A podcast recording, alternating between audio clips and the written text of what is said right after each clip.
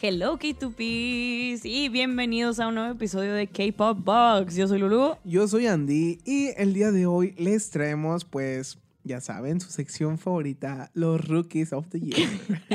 Estos no están tan rookies, la verdad. No, están tan rookies, pero tenemos un episodio muy especial porque vamos a hablar de nada más ni nada menos que Shiny. ¡Let's go! Y pues sin más preámbulos, como dice Andy, vamos a empezar con este episodio. Claro, claro. Shiny debuta el 2008 el, el, 2008. este, Shiny debuta en 2008 con cinco miembros: Onyu, Chongyeon, Ki, Mino y Temin. El significado del nombre básicamente es personas que reciben y emiten luz, es decir, que ah. brillan por sí solos. Y the right. ¿Y sí? Y sí.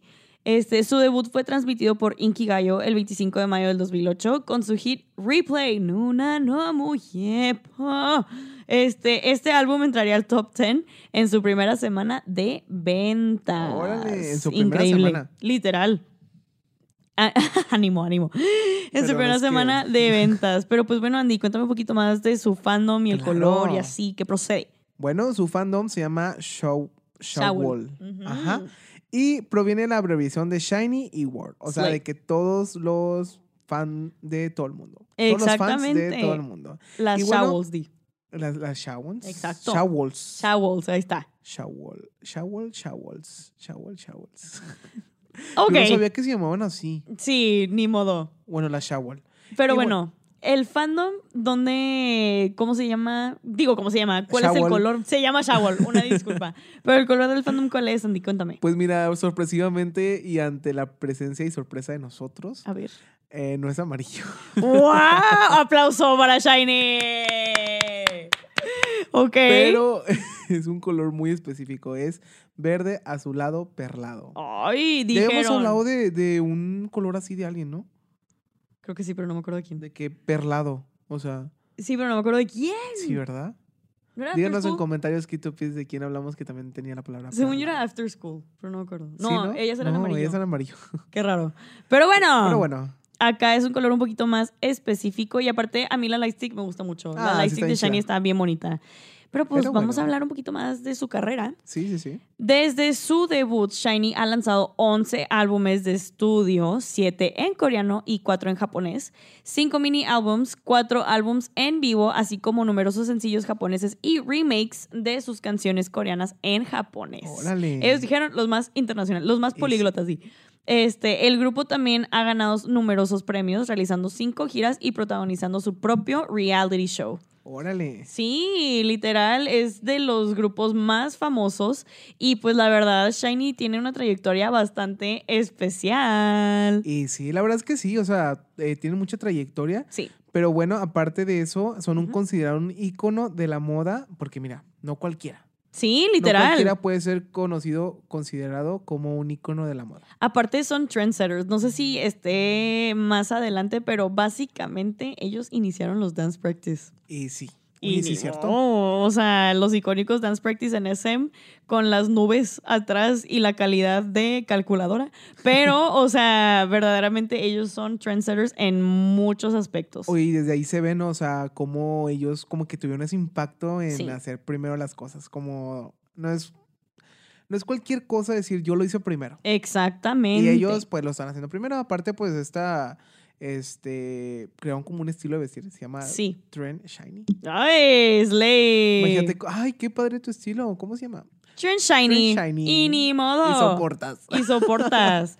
Pero pues bueno, hablando un poquito más como del first win, su first win lo obtienen en septiembre del 2008, literal el mismo año que debutaron. Es con su single de Love Like Oxygen. Buenísima canción. Buenísima canción y medio NCT lo puede confirmar. Siempre la están cantando. O sea, de verdaderamente Shiny inspiró a generaciones, a futuras generaciones que ahorita están debutando como idols y después les digo qué procede, pero al final del episodio. ¿Qué más, Andy? Oye, pues mira, siguiendo, sabemos que aquí nosotros presentamos a puro Rookie of the Year.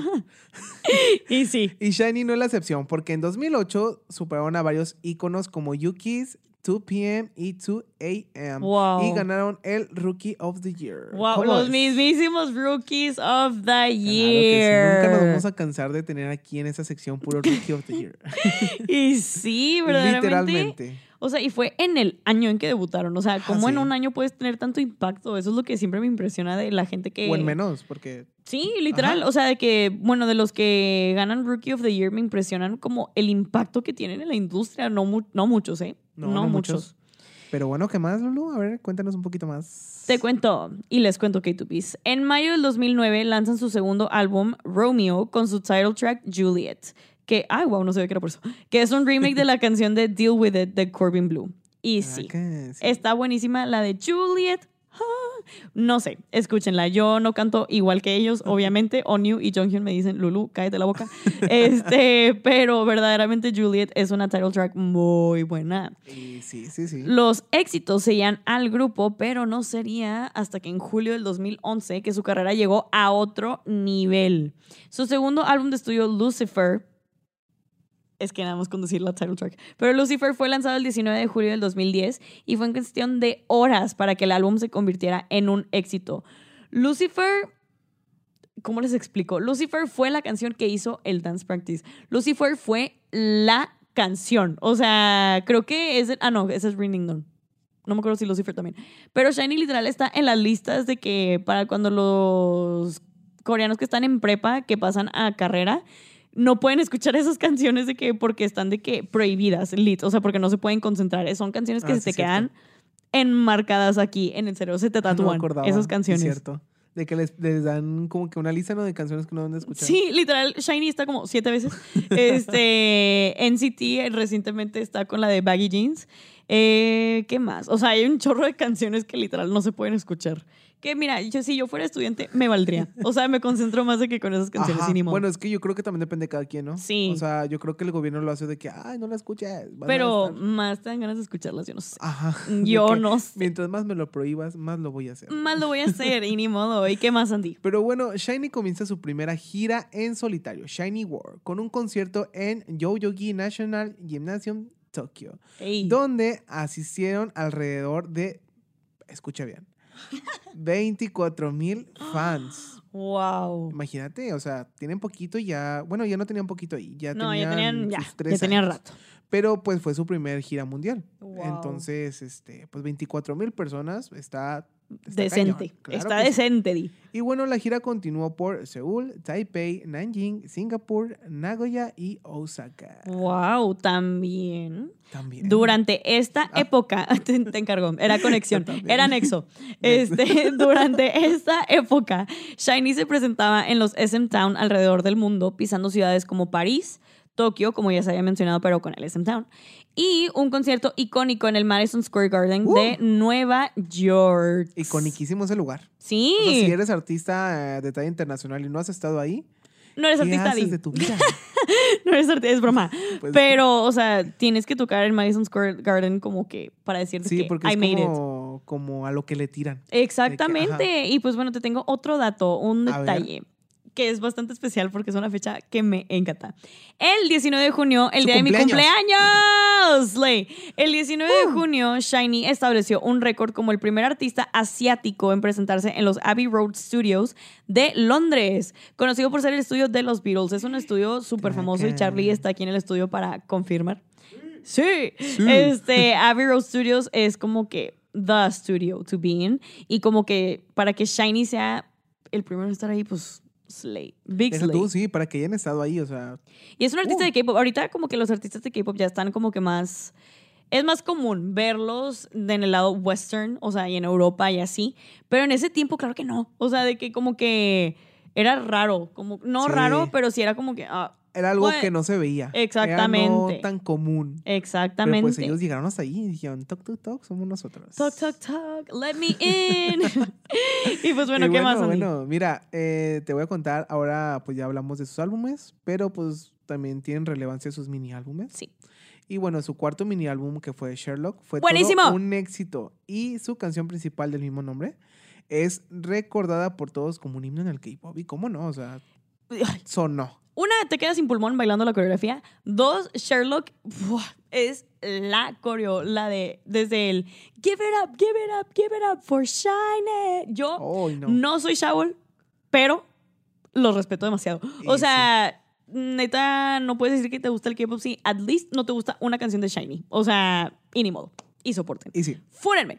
Pero es la verdad. Y que se ataquen. Y que se ataquen, Di. Pero bueno, ¿Qué más? ¿Qué más? en este mismo año, Shiny y sus compañeros de agencia se convirtieron en accionistas de SM Entertainment, Get the Coin. Recibieron 340 acciones por un valor de.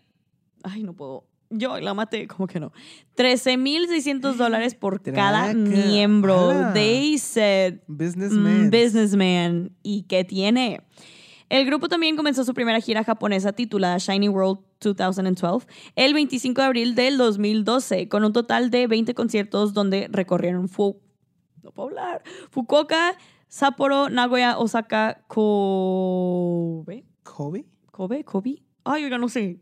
Kobe. Kobe. I'm so sorry. Tokio y eh, Hiroshima. Shiny se convirtió en el primer grupo coreano en completar su primera gira por la arena japonesa con el mayor número de espectadores, con un total, escúchenlo bien, de 200 mil espectadores. Es demasiado. Traca. Es demasiado. No es bastantísimo. Sí, o sea, es demasiada gente. Wow.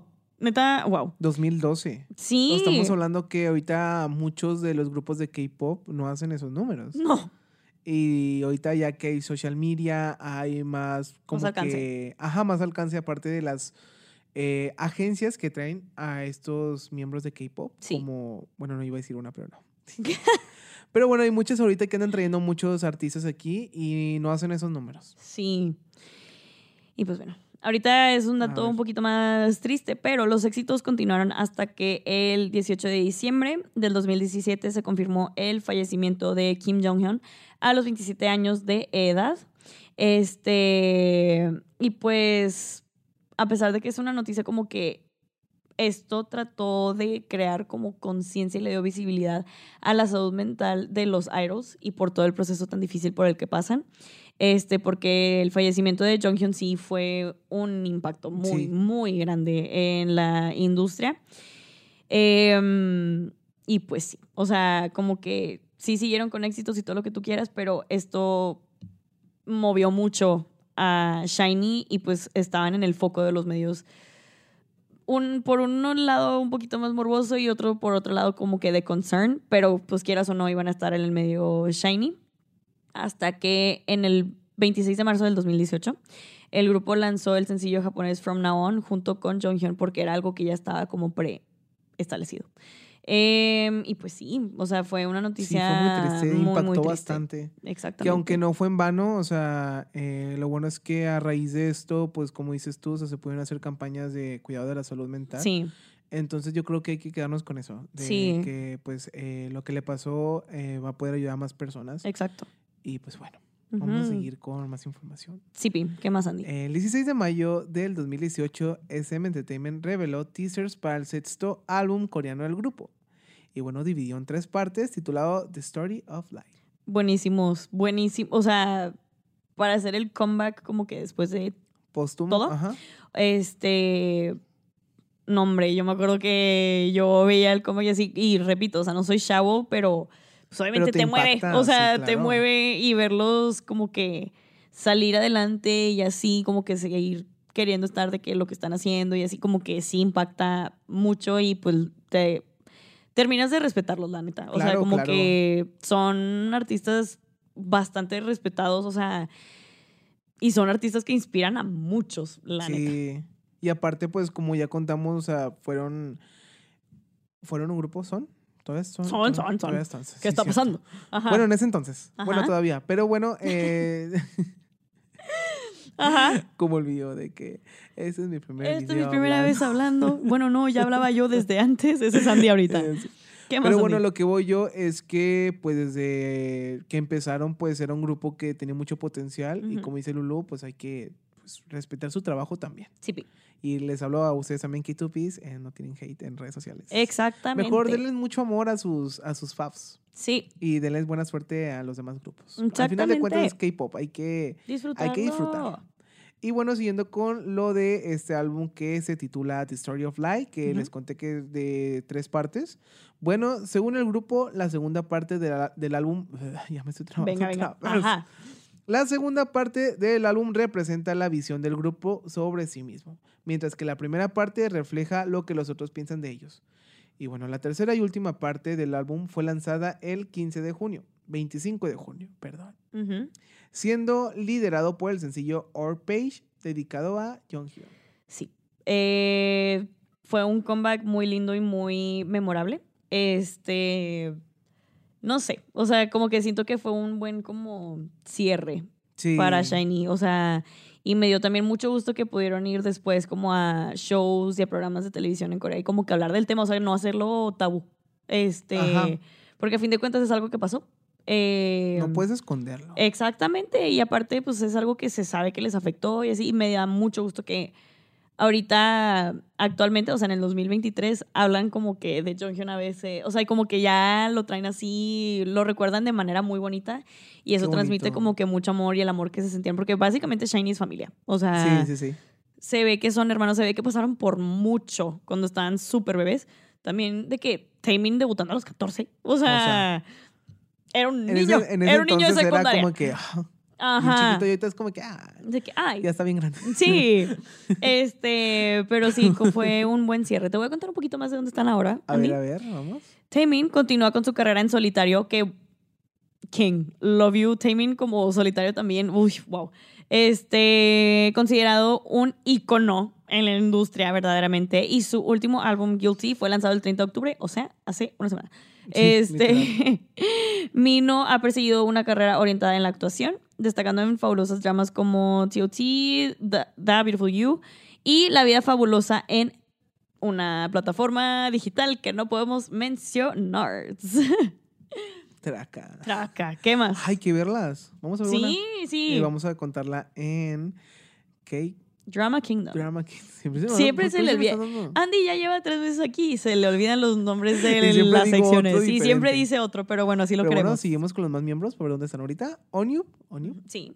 Se ha destacado por su carrera en solitario. Su voz y talento lo han llevado a actuar en musicales y realizar OSTs para diferentes dramas. Nombre. Musicales. Sabemos lo, lo difícil que son los musicales y él anda ahí dándolo todo. Obvio. ¿Qué más? Y bueno, Key también ha, demostrado y ha destacado su trabajo musical en solitario con temas como Killer, un sonido retro y oscuro, siendo representado por excéntrico y elegante estilo. Ay, verdaderamente me encanta cómo todos tienen su lado. O sea, como que son shiny as a whole, pero cuando los ves en solitario ves como la personalidad de cada uno y como el gusto de cada quien por su arte. Y está muy padre, como que ve justo. Eh, ese lado de cada uno. También Jonghyun fue solista, o sea, Jonghyun fue solista y también, uy, tiene una cover en coreano. O sea, es que creo que es de él, pero creo que es una canción de Alejandro Sanz, la de ¿Y si fuera ella? Ah, sí. Entonces, es de él. y luego Alejandro la agarró, la tradujo. No sé, me hace que es al revés. Creo que es de Alejandro Sanz y luego Jonghyun la agarró.